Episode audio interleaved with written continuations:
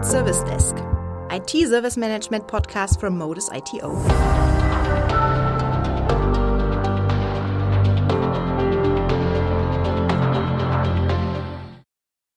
Hello and welcome everybody to our next episode of What About Service Desk? My name is Julia Stolberg and with my colleagues we discuss different service desk topics and today with me in the studio is Andreas Ellinger.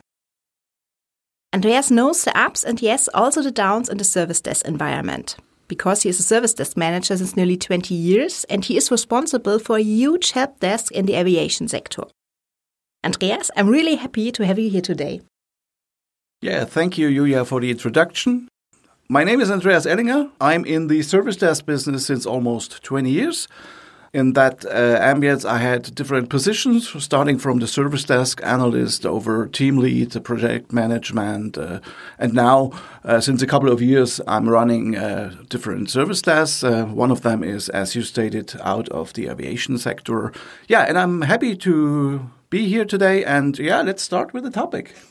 Thank you, Andreas, for your introduction. As some of you know, we also have online events, and in those events, we discuss different service desk topics with our participants. And in one of our last online seminars, we spoke, what a surprise, about KPI measurement.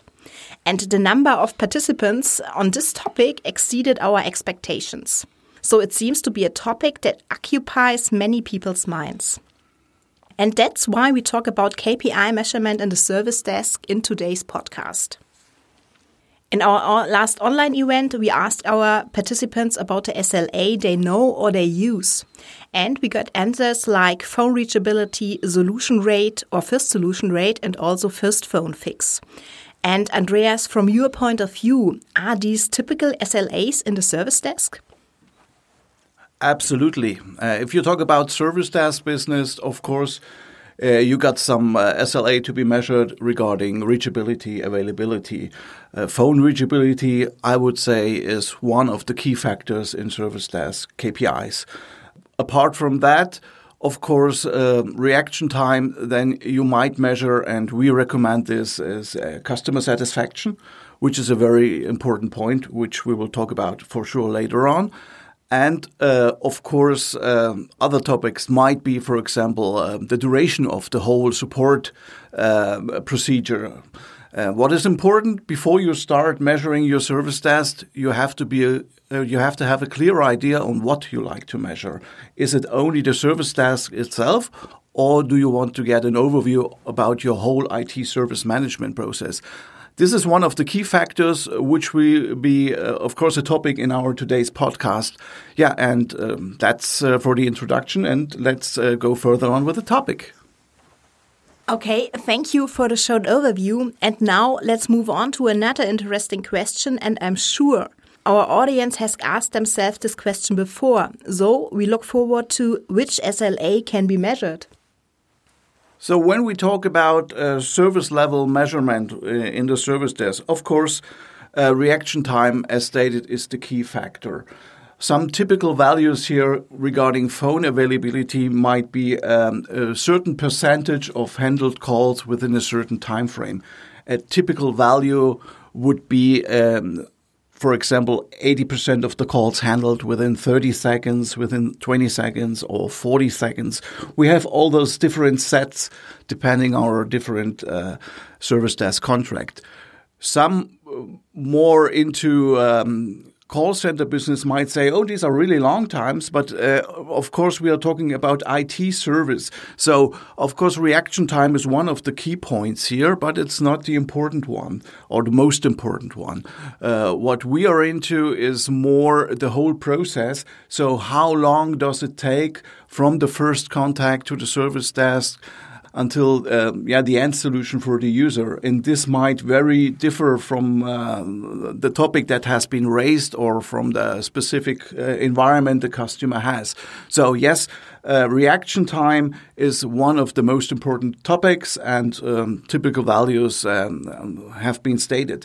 By the way, uh, you can measure not only the phone, you can measure um, reaction times on chat. We are doing that as well. Uh, so typical values would be a certain amount uh, of percentage within a time frame, one minute to two minutes, depending on the customer requirements. By the way, our experience says that uh, introducing chat in a service desk environment may reduce your email amount about up to 60%. This is the experience what we have and so it's a it's a nice uh, value as well for customer satisfaction because um, you know chat is, is quite a different topic. Uh, you can do other things while uh, the the analyst is, is answering, and, and you're not on the phone, so you might be also on an, on another phone call and and getting support anyway.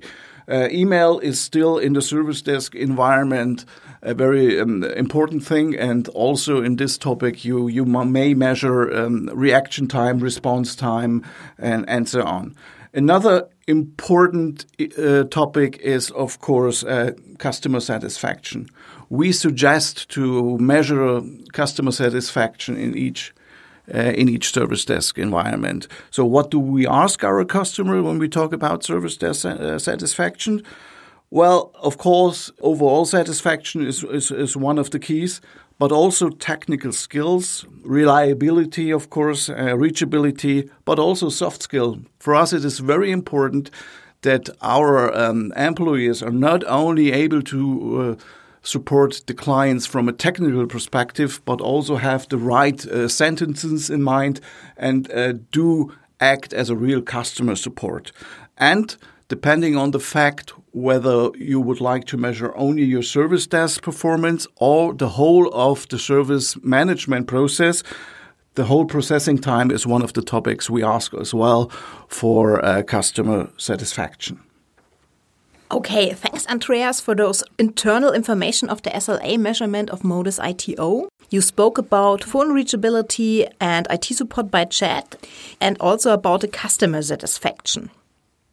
Customer satisfaction was also in response from our audience in the last online event on KPI measurement.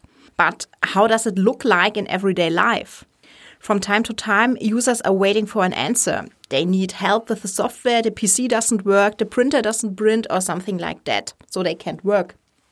And this is very expensive for companies. It's, let me say, dangerous for the business. So please, let's speak about the business value SLAs have or should have. Yeah, thank you, Julia, for this very important question. I think business value is one of the keys here. Let's start about thinking of an ideal world. In an ideal world, uh, would mean you have um, service levels agreed in the contract, and if you fulfill all these service levels, uh, so every uh, target that you implement with the customer is uh, matched, uh, then everything is fine. Unfortunately, and this is what we see in our day to day business, the world isn't that ideal. So, very often the SLAs agreed in the contract are not the ones with the highest business value. So, why is that happening?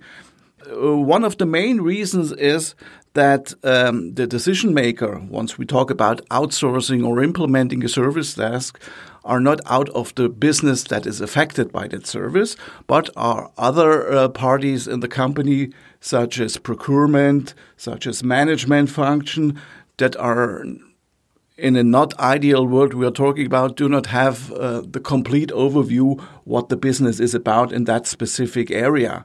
So it is very important to understand before agreeing on service level what does the end user base think about it, and uh, what is the real um, impact on on not having a working service, uh, and how can you get there? Well, the most important thing is ask your end user base and ask them before you get in contact with a potential supplier, because this is very important to understand what is the real business value for uh, the departments affected by that service. Just to make Julia, if you give me the time to make a short example.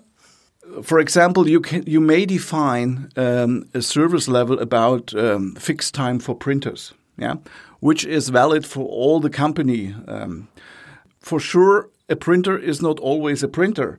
Example: uh, a printer in the department that is um, making the payrolls if that printer doesn't work in a certain time frame of the month, the salary would not be paid, which has a huge impact. And in other time frames during the month, that printer is important as all the other printers. So you have to stick to those specific things when implementing SLAs. It is uh, valid to have an overall SLA for printers, for example, but it is very important that you ask the business before are there some hints and tricks um, that we need to understand before um, starting to implement, to agree on, and to measure service levels? Thank you for those really interesting information concerning the service desk environment. And as you said, Andreas, IT usually has a supporting role in companies, and so the needs in companies are highly individual. This leads me to another question. How do you identify the needs of the customers and also of the users? This is also important. Ideally, this should be already included when you start the request for proposal process. So before you go out uh, um, to the to the world, let's say, and um, you state you have to you have to build a service desk, you want to have some uh, offers from different suppliers, or whether you would like to do this internally, because we are talking mainly about two basic rules here. You might outsource your service desk to an uh, external company, and you might do this internally. In both in both situations, it is very important to understand what are the client's needs. Why are you doing that? So, what is your your scope for doing that? Is it only cost saving? Is it to to um, review and implement new procedures um, about your whole um, service ma desk management process or service management process? and and that's important. So important asking the end user base, asking the business, the decision makers, as stated, are not always the ones affected directly by the business. So make some survey within your company, ask the right people, and once you have done that, then you can. Uh, start with the RFP process and you will get the answer from the companies or from internal suppliers that you want. And that is the important issue. My impression is there are a lot of risk and, of course, benefits of SLA, and you spoke about that a little bit between your lines. May you please give us some input to this point of view? Uh, yes, of course. I mean, uh, measuring um, service levels and KPIs um, has, of course, a lot of benefits. What you will get is a relatively precise, standardized statement about certain performance parameters. This all is measured over a certain time frame. So you get trends, you see deviations. Uh, you also see the weak points that you can uh, work on and, and improve them. Uh, this is, of course, a huge benefit. So you will get um, a nearly full picture about what is your service about, what is your IT process, and and so on. Of course, there are not also always only benefits, but there are also some risk. And uh, yeah, the one of the risks might be uh, that you put while implementing specific service levels in your service desk environment uh, to focus only on those service levels. Um, for example, if you have uh, availability as stated before, and um, you get a, la a, lack of availability for different reasons, might be um, uh, rollout of a, of a new software product or any other reason.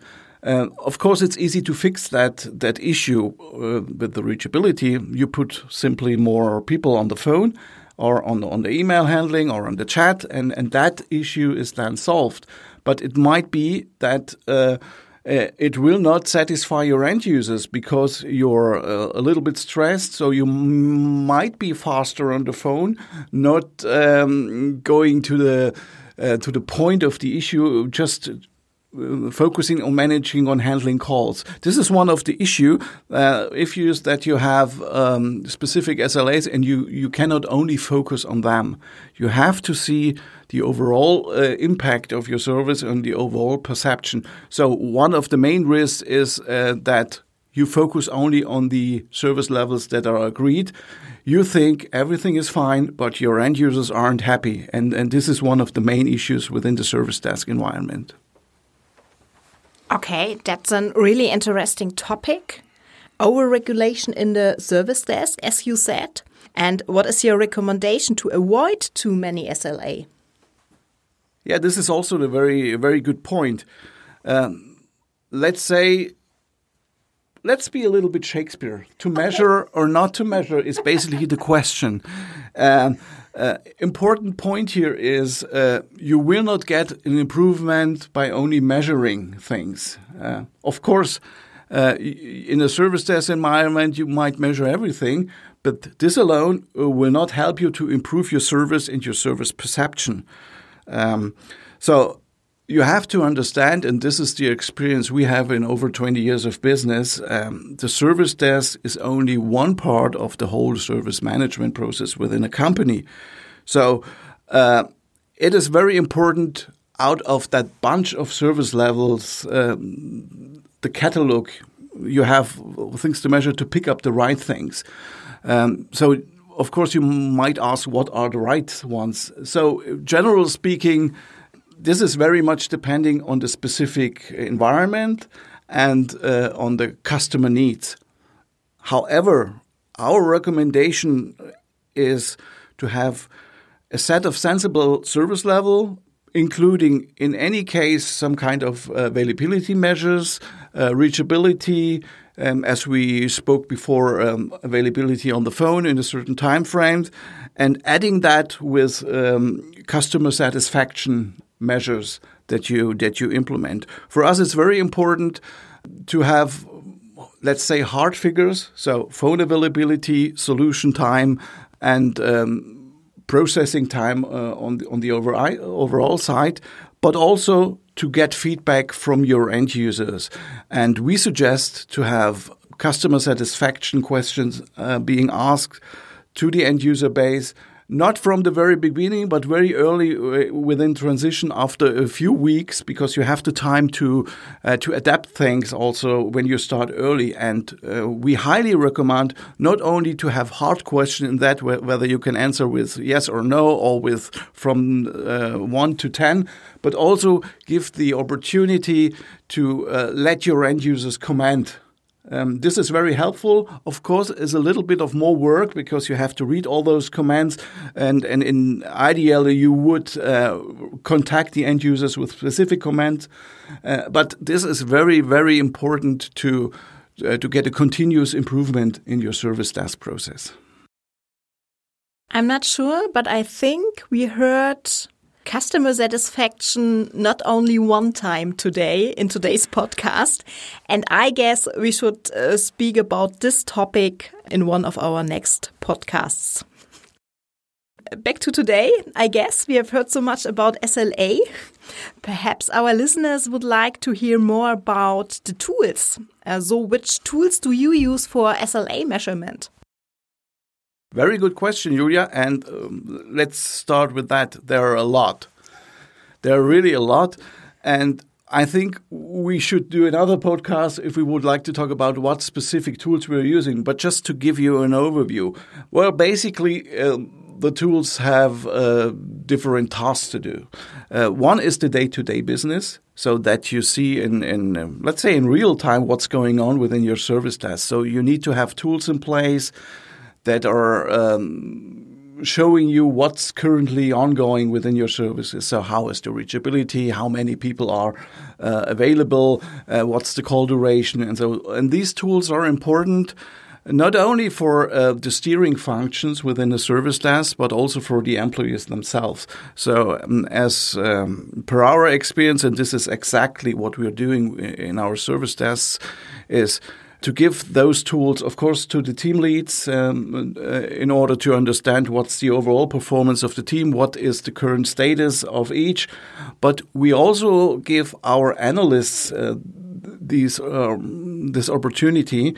So uh, even our employees are able to understand what's going on. So we have short. Uh, we have uh, large screens with, within our desks so that everybody can see what's the current status, how many calls are waiting, uh, what's the average time, and and so on.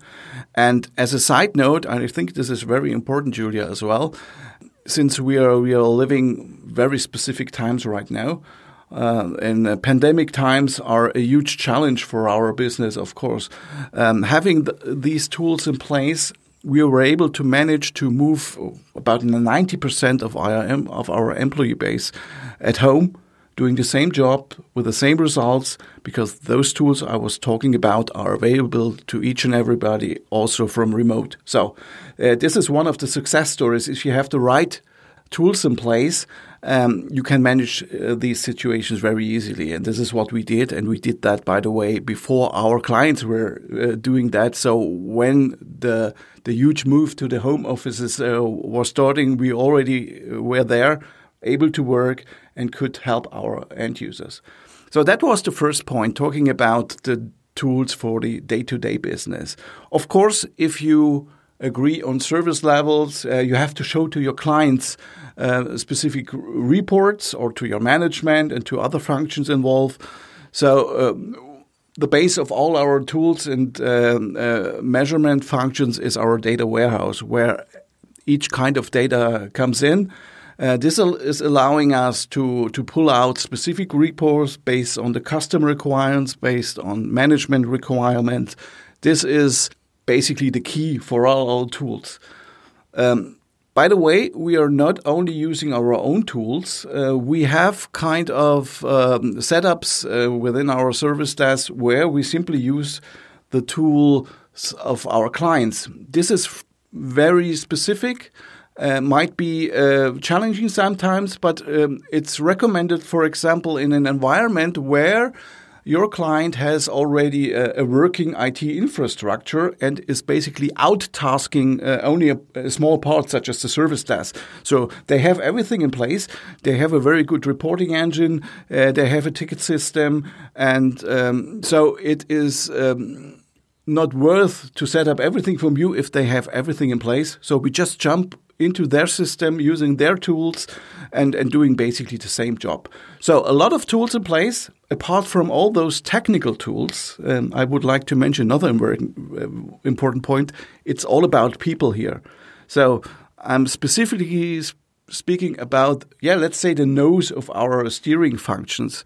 Uh, if you're working in the service desk environment since a couple of years, as I do, also since many years, you will understand you can have all kind of technical things in place, but one of the most important uh, tools is uh, your personal feeling, your experience, and and and this is uh, described yeah as as the nose factor, if you want.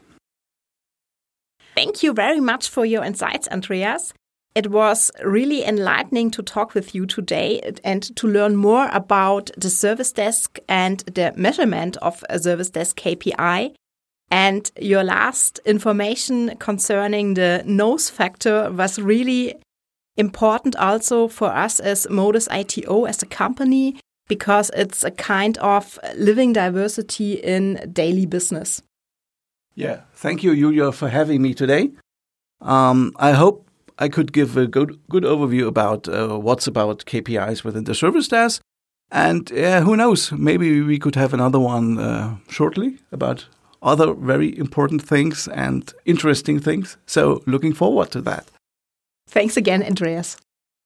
And now, also a short information for our audience. As you heard, you can also join our, our Modus ITO online events. And for registration, go to ito.modus.de. We look forward to exchanging ideas with you. Thank you for hearing the IT Service Management podcast from Modus ITO today, and take care and goodbye. You can find our podcast, What About Service Desk, from Modus ITO, wherever there are podcasts. Thank you for listening, and hear you next time.